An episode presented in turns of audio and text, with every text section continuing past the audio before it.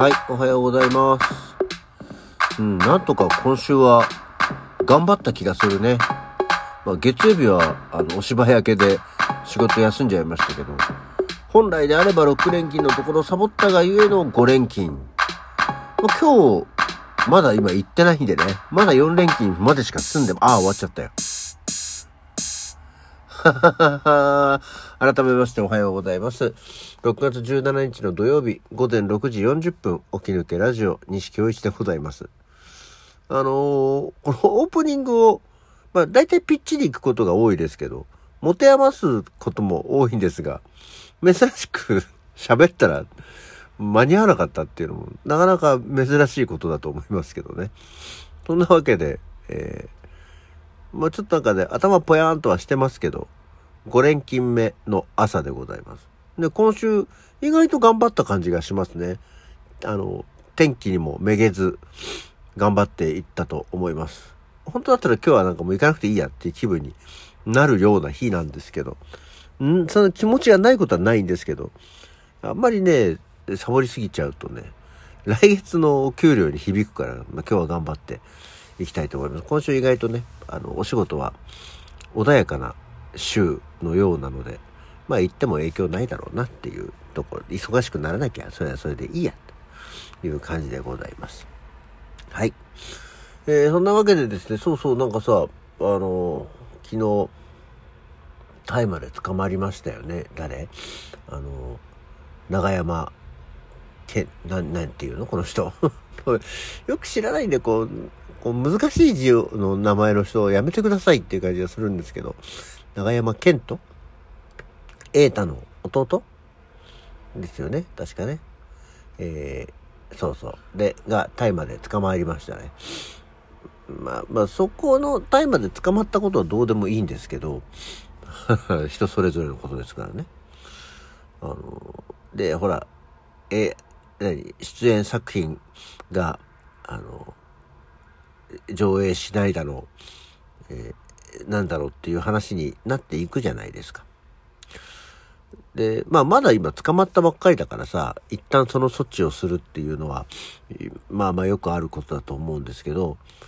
これ、何かとあることではあるんだけどもさ、何？これ大体の場合、執行猶予がつくことが多いじゃないですか。特にその、初めてそういうことになった場合、逮捕とかされた場合の、その後の起訴っていうのは、もちろんその犯した罪の内容にもよるんだけども、ま、まあまあ執行猶予つくことが多いじゃないですか。で、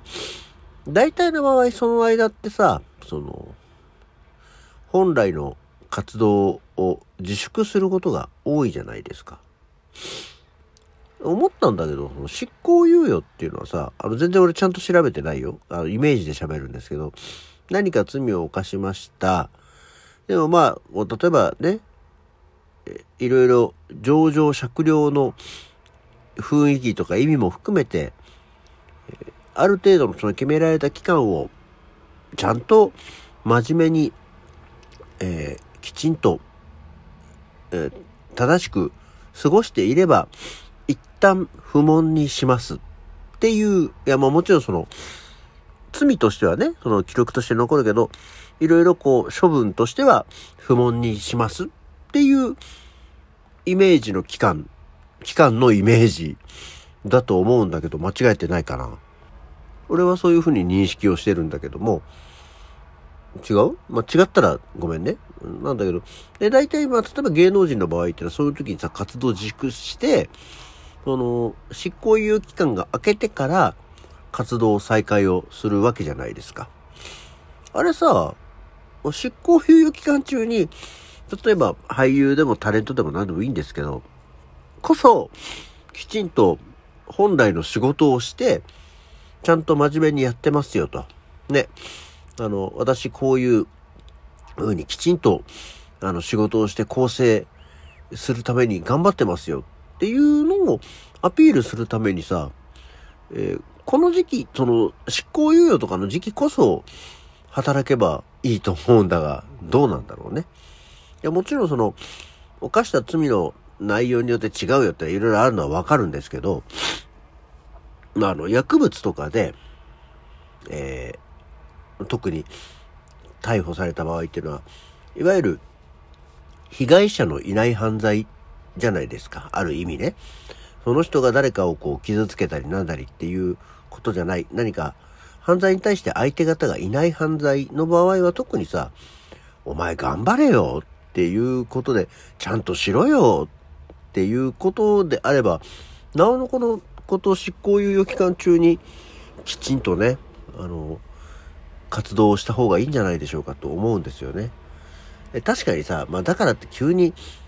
真面目な役ばかりができるわけじゃなかったりするわけだから、あの、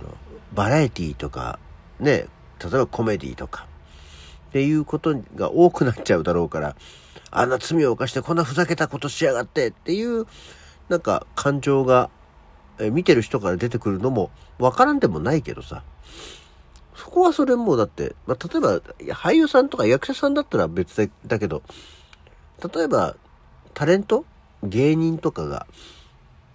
うん、とか、まあ、あとそういうこと面白いキャラクターの人とかが、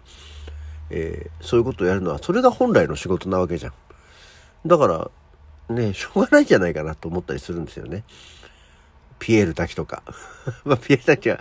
ミュージシャンですって言われりゃそうなんですけど、ね、だってもうピエール滝のキャラクターっていうものがもう認知されてるわけじゃん。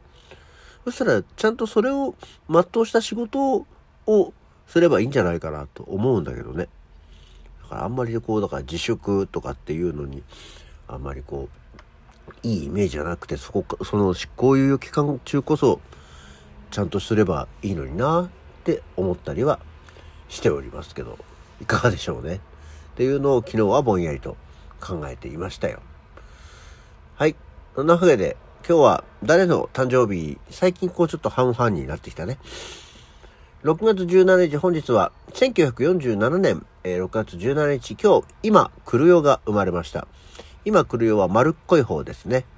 あのー、い、くよちゃんはもうガリガリの方はお亡くなりになっちゃいましたよ。でも今、クルヨもなんかたまにテレビとかでさ、見るとさ、すごいおばあさんになった気がするよね。今日生まれたんですって。で、その翌年、1948年の今日、小小杉、ケインのお父さんだね。が生まれたそうです。そして1958年、中原理恵、もうすっかり最近見なくなっちゃいました中原理恵が生まれたそうです。えー、金ちゃんの良い妻、悪い妻、普通の妻でおなじみの、ね。東京ララバイでおなじみの中原理恵が今日生まれております。そして、そうなんだと思うのが1961年、中原理恵よりも年下でした。山寺宏一、山ちゃんがえー、今日お誕生日なんだそうですね。そう。この間さ、ちょうどほんと先週か、あの、お芝居始まって AMP の。で、ちょっと買い出しなどもあったんで、秋葉原に行ったら、秋葉原で電車降りたら、山寺宏一が一緒に降りてさ、おお同じ電車に山ちゃん乗ってたって思ってすっごいびっくりしたのよ。あ、でも秋葉原だからなんかそういうイベントとかあるのかなと思って、山ちゃんが乗ってた同じ電車にと思ってよーく見たら、全然ただのおばさんだったっていうことがあって、あの、山寺宏一にすごくよく似たおばさんは存在しますね。本当に一瞬にして、ああ、ああ、違ったってなったんですけど、えー、たまにいるので皆さん、ぜひ探してみてはいかがでしょうか。そして、えー、1962年の今日、叫ぶ詩人の会っていうのをもう言葉を聞かなくて久しくはなりましたが、ドリアン助川がお生まれにお生まれっていうか生まれたんだそうですね。はい。っていうような感じと、えー、あ、事件としては1972年の今日、ウォーターゲート事件が発覚。ニクソン大統領がどうこうした。なんかもうこれも名前だけ知ってるけど、結局ウォーターゲート事件事件ってなんかまあ、ニクソン大統領が悪いことした大統領なのにっていうね、えー、そういうものですよ。詳しくは調べてみてください。はい。そして1978年に麻生久美子が生まれてますね。えー、あとは、えー、1983年に二宮和也が生まれてますね。最近もう、あの、嵐だった人たちは、本当に、やっぱり、と、以前の勢いを、から考えると、テレビで見なくなったことが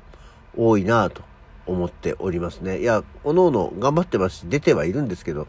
やっぱり嵐の看板外すと、